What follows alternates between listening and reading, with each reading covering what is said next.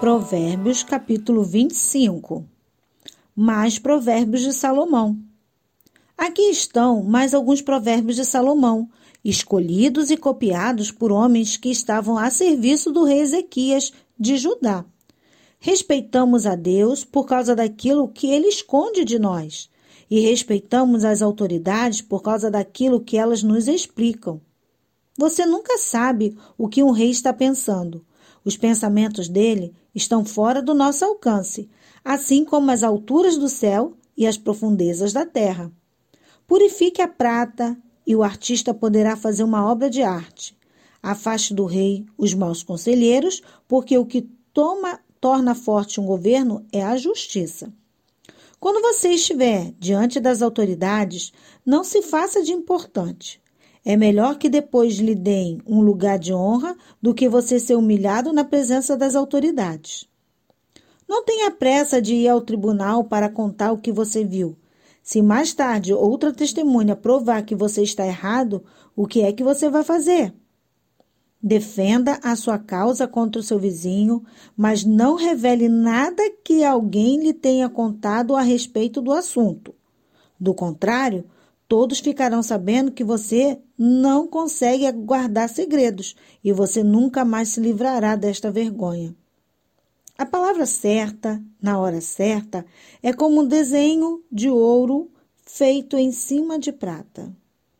Quando alguém está querendo aprender, o conselho de uma pessoa experiente vale mais do que anéis de ouro ou joias de ouro puro.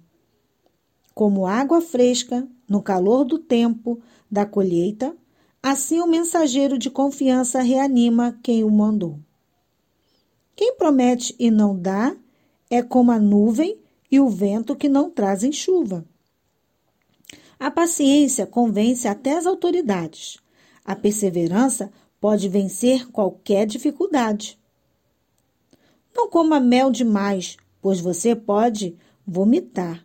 Não vá toda hora à casa do vizinho, pois ele pode se cansar e acabar ficando com raiva de você.